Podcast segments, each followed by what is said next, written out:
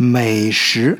是咱们德国视角的听友群里一个极为重要的话题。每当有人抛出什么东西好吃，哎，怎么吃的时候，嘿，都能引起大家的一群热议。我记得前段时间啊，有一阵好像是张静姐姐吧，啊，抛出了一些烘焙的，呃，这个很有特色的一个店铺。啊，这个照片哎，对，这个发照片发图也是我们群友的一个光荣传统啊。不行，咱就上图，有图有真相，隔着屏幕能让你闻出味儿来。哎，当然还有啊，其他的一些听友啊，就是铺出了自己这个下午茶，哎，各种各样的小蛋糕，哎，那真是看得让我流口水啊。这个说明咱们德国视角的听友啊，还是蛮有生活品味的。不过这一般性的东西晒多了，哎，总要搞一点更刺激的嘛。于是呢，我看今天下午啊，群里的大力水手菠菜菜同学，祭出了一个大招，哎，就是上了一盘松子烤鸭。嘿，这松子和烤鸭这两种东西结合在一起，很与众不同，啊，非常诱人。不过，我们的时光慢同学最后是一剑封喉，端出了一盘烤鹅肝，让大力水手菠菜菜同学甘拜下风。马上留言，你赢了。哎，时光慢啊，倒还挺谦虚，马上放图，承让，承让。哎，当然，这个跟德国有关的饮食啊，还有很多话题。虽然说这德国在饮食方面啊，在这或者说在美食方面，哎，全世界排名啊肯定是倒数的啊，但是啊，这话头啊还挺多。咱可以举个例子啊。就是从我们刚才所说的这个汉呃烘焙啊、糕点呀、小点心类，然后和肉类，我分别给你举个例子。首先糕点类啊，我们说有一个东西大家肯定不陌生，那就是黑森林蛋糕。这黑森林蛋糕这几个字啊，每个字都是有含义的啊。首先说这黑森林的黑啊，有朋友啊我看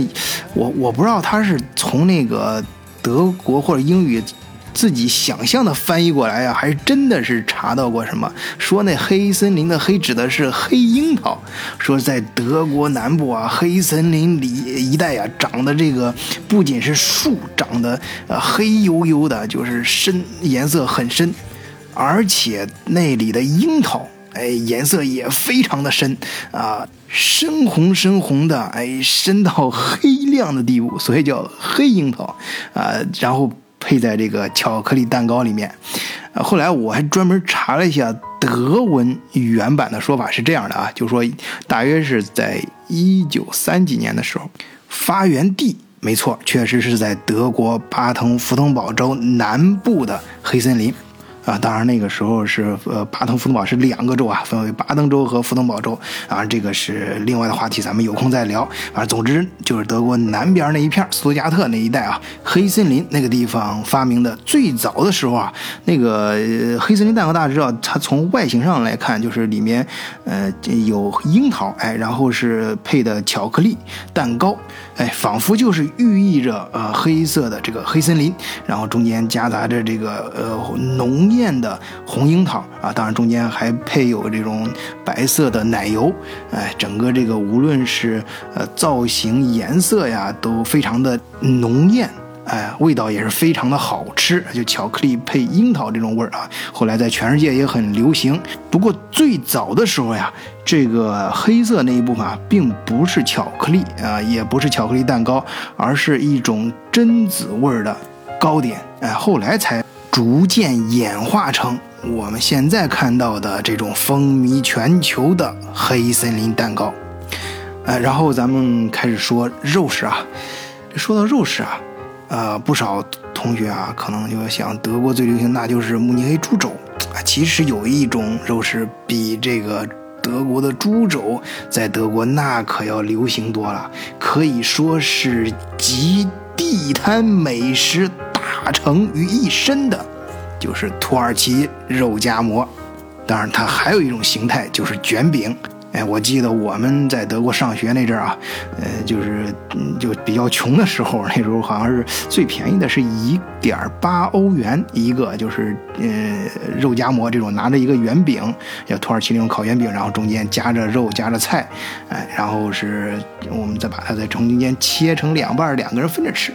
啊，但是要是三个人呢，我们就稍微兑钱兑的多一点，买一个那个那个，就是刚才说那种肉夹馍叫呃 döner，然后还有一种呢是卷起来的，哎，那种饼那时候吃的更过瘾啊。呃，那那种饼是拿那种油好像浸出来的，就是那种油饼啊，有的呢是中间还会呃上面还会铺着薄薄的一层羊肉，哎，然后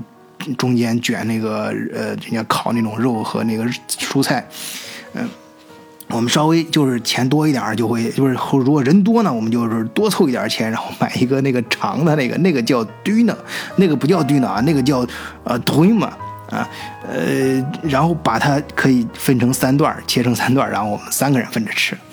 啊，所以啊，我记得我那时候，呃，就是我们住在 V G 里面，呃，有一个室友，然后就是姓袁啊，叫老袁吧，啊，我们一块儿那个经常送报纸，就是干杂活嘛，在外面打工。他最大的愿望就是，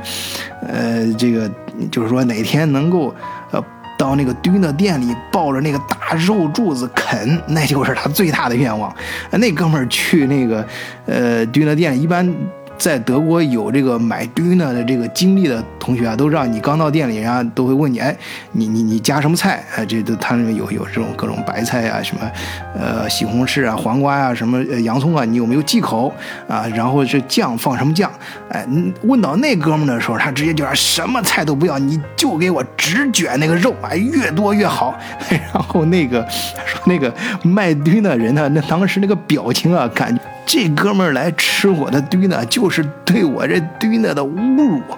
哎，这是老袁的小故事啊。这哥们儿是很有意思啊。从他，呃，到北京，就是从中国最南边的一个城市，然后到。北京去上的北理工大学，哥们学习还不错啊。然后又到出国，哎，我们在一块儿，当时也算是战友啊，一起送报纸，哎，有很多有意思的事儿。然后再到他回国创业，然后经历了非常大的人生挫折，哎，到后来确实那哥们儿的故事很很有很意思啊，很精彩，是波澜壮阔的这十几年啊。哎，他的故事我正在整理当中啊，我希望在后面的咱们的德国故事系列里面，哎，专门讲一期。呃，当然我得征求人家同意啊。哎，这扯得有点远啊，咱们回来接着说德国的饮食。啊，德国的饮食本身呢，可能是相对来说有一些单调，或者是嗯，甚至有一些粗鲁，没什么好说的。但是关于德国饮食的故事和一些衍生的一些话题还是非常多的，很有意思。我就说哪天咱群友能聚一块儿，比如说呃呃哥几个凑一块儿来德国旅游啦。或者我哪回回国了，咱咱能凑凑一个地儿啊？那个，哎，找德国的一些这种啤酒喝着，然后再找一些德国有特色的东西吃着，咱一块儿聊着。哎，我觉得那肯定是很不错的，啊，所以啊，更多的话题咱可以放到以后啊。嗯，今天呢。呃，我在有一德国媒体上吧，看到有一篇文章是讲的德国的黑暗料理中的黑暗饮料，就是讲啊，有很多饮料，我们常在德国的人啊，其实感觉不到它的特殊性，但是你跳出德国，哎，你去看看这些饮料啊，在其他地方不常见，甚至按照正常的对饮料的这种理解啊，觉得还真的是啊挺奇特的。讲的第一种饮料啊，就叫 a p f s h o l e r 啊，这个东这个在德国同学不陌生啊，就是，呃，咱们，咱们在德国饭店里吃饭的时候啊，呃，你要是人家一般都会点完菜之后问你要什么饮料嘛，哎，你要假如说，嗯，想，哎，这这这有客人什么在。不太失面子，然后呢，呃，又说得过去，呃，这个时候就会要一个 up for show 了，啊，就什么东西，就是苹果汁掺水，因为它价格低，而且呢，又是一种饮料，而且在德国喝这个很常见。它这个苹果汁兑水呀，我要不是看这篇文章啊，我还真没朝这方面想。哎，他只是说。在其他国家，你要是说你好好的果汁给人家兑点水，那你这不是造假吗？至少那也是黑心商家、无良商人呐！你这让产品质量是大打折扣。哎，但是在德国这个真是是很常见，而且啊，我小孩上幼儿园和上小学的时候啊，他的老师啊，还真的是给他们那个喝，不仅是喝这个苹果汁，喝其他果汁的时候，也会非常自然的加一些矿泉水。为什么呢？说这果，因为德国超市果汁大家知道很纯的，他要说百分之百，那就是百分之百。而且好多朋友啊，就是回国之后，就是有有有一个非常就是一。很多啊，我们所有啊都有这个感觉，就是说回到国内之后喝不到德国的果汁啊，哎，就是在对比之下，真觉得是德国的果汁很纯啊。咱咱不是夸德国月亮圆啊，这确实是有不少朋友都有这样的反应，包括我自己也多少有这方面的感觉，哎，然后所以说啊，就是他们老师啊，就但反而就反对这种喝，就说这个太纯了，然后而且太甜，就是。不管是果汁在生产过程中加入的糖，还是果汁本身自然带的糖分，呃，这对孩子都不太利，所以给他兑上一点水，啊，或者是兑上很多水，对孩子的饮食是有好处的。反正，在德国这事儿是非常自然而然的。当然，阿普烧了这个东西啊，我们称它黑暗饮料，是在于它跟一般的兑水还不一样，它这个里面兑的水啊，必须是那种带气儿的水。好，这就是第一种黑暗饮料，就是汽水兑苹果汁，啊，那么讲到第二种黑暗饮料呢，媒体上称它是带颜色的啤酒，这个呢，我觉得不是那么的贴切。根据我自己的经验呢，呃，应该说是带花香味的啤酒，因为它在这个文章里面啊讲到这种黑暗饮料的时候，说是源自于柏林。哎，我本人呢有那么一两年，确实是在柏林工作，而且，中间出入这种酒厂的机会比较多。呃，你记得有一次啊，就是晚上，呃，是柏林经贸局那边科技局的朋友啊，请我们吃饭，啊，专门带到一个非常具有当地特色的啤酒馆。就是喝的这种五颜六色的啤酒，但是啊，它其实标榜的并不是在于它的颜色，而是在于它不同的颜色所代表的那种花香。哎，我记得很清楚，那个桌子啊，就是啤酒那桌，桌上直接横铺着一张画那画啊，就是画了两排，每排有十二个杯子，每个杯子下面非常详细的注着注就注释啊这种呃，它是代表什么花香，它的酿造工艺大致是怎么样，含酒精浓度是多高啊？当然，这个十二个杯子颜色都不一样，可能这就是这篇文章里面它为什么称它是不同颜色的。呃，这个啤酒吧，但是我觉得这种黑暗饮料是关键于在于它不同的花样，而且，呃，它喝的时候也很有意思。喝这种饮料本身那个过程啊，就充满了这种浓郁的当地的风情。哎，我记得那天晚上，就是我说那个科技局请我们喝酒那天，就是我手下的一个项目经理，哎，跟他们那个对方那个局长手下的一个女助理。哎，他俩是同学，但是他俩是就是在北京的同学，就是都到北京去深造过，但是呢是一先一后，哎，俩人没有碰上面，所以说就好像是这种，反正找到了共同感，也很有意思。再一个，在那种气氛下嘛，灯光灰暗，男男女女嘛，大家都理解的，哎，就喝得很嗨，聊得很高兴，哎，所以说他那喝的过程中啊，他那是一排就是一排，刚才说一排六个，两排，哎，你要一个挨一个喝，看你能喝到第几个，反正我这。酒量真是不行，再加上那时候我带团队嘛，我也不能，呃，喝喝喝的那个，你那个你是找不着北了。你有些谈到谈到一些重要事儿的时候，你出出问题嘛。我说，所以我就是还比较矜持啊。一般喝到，我记得我当时是喝到第五个还是第六个，真的喝不动了，也不敢往下喝了啊。但是我手下的项目经理人家喝到第二排，但是没喝完啊，直接喝到第二排啊。那对方那女的也是喝到第二排。很猛啊！但是我确实是能喝出来啊，就是它每一杯不同的啤酒，那个花香，它比如它上面画的啊是什么花，它写的什么花，那个真的是能喝到那个花那种香味儿啊！而且每一种和每一种的这种差别度也非常高，所以我觉得它那个十二种的排列啊，可能也是很讲究的。哎，就是每两种之间呀，它要给它造成一种味觉差。然后整体的安排上去啊，让你喝下去之后有一种层层递进，越来越深，越来越找不到北，越来越能放飞的境界。我估计哪天要没事儿啊，去喝行，喝到最后那一种味道的时候，肯定这人就断片了。好，这是第二种黑暗饮料，哎，就是不同花色的柏林啤酒。然后第三种，哎，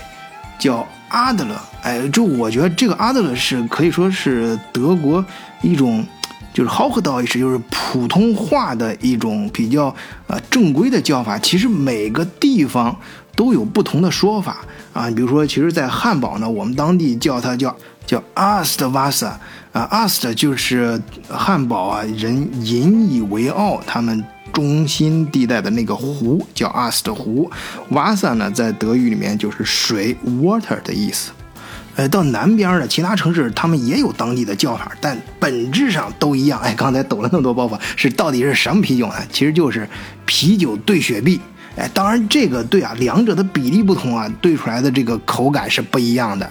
有时候去酒馆里喝酒啊，但是我又开着车啊，一般跟朋友喝两杯呢，我就会点这个，因为比较保险呢。呃，你按说啊，就德国，呃，就是说他是说你你喝一瓶啤酒这个量呢，你呃是不算酒驾啊，在德国警察逮着你之后是没事的。但是呢，我怕这个有可能咱咱们的体质。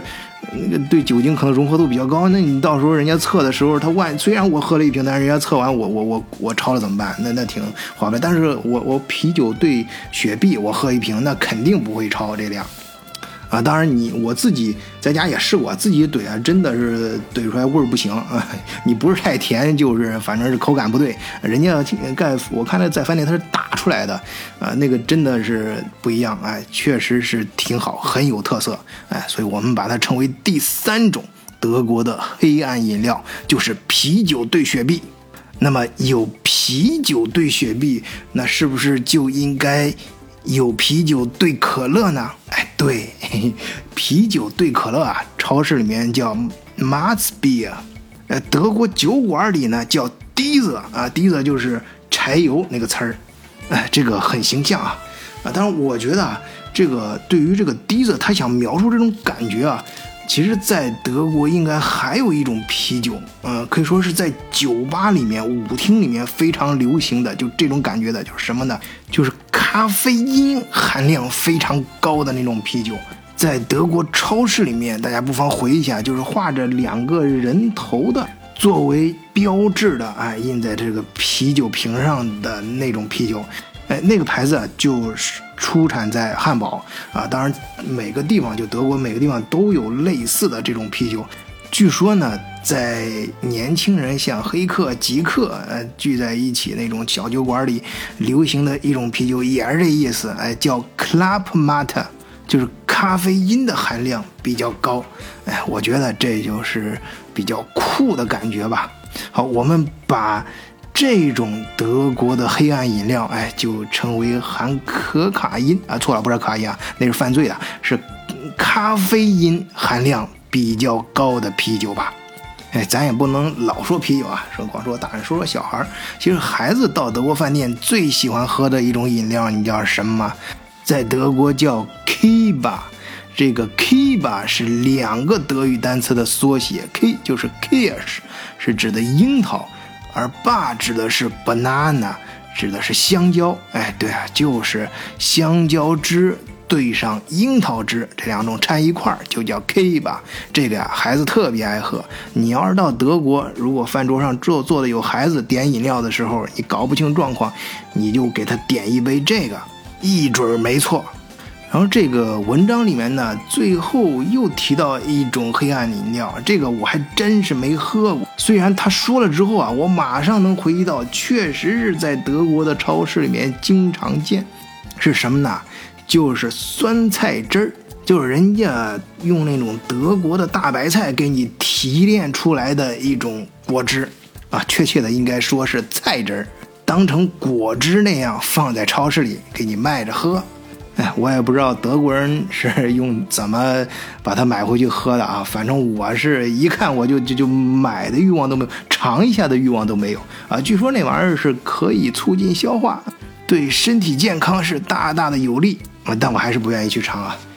哎，这文章里面还说了一些，但是我觉得不太够黑暗啊啊，还到不了黑暗饮料这个级别，所以我也不说了。不过呢，欢迎大家加入我们德国视角的听友群，在群里面可以去讨论更多的黑暗饮料和黑暗饮食，以及跟德国有关的各种各样有意思的话题。好，谢谢大家收听，再见。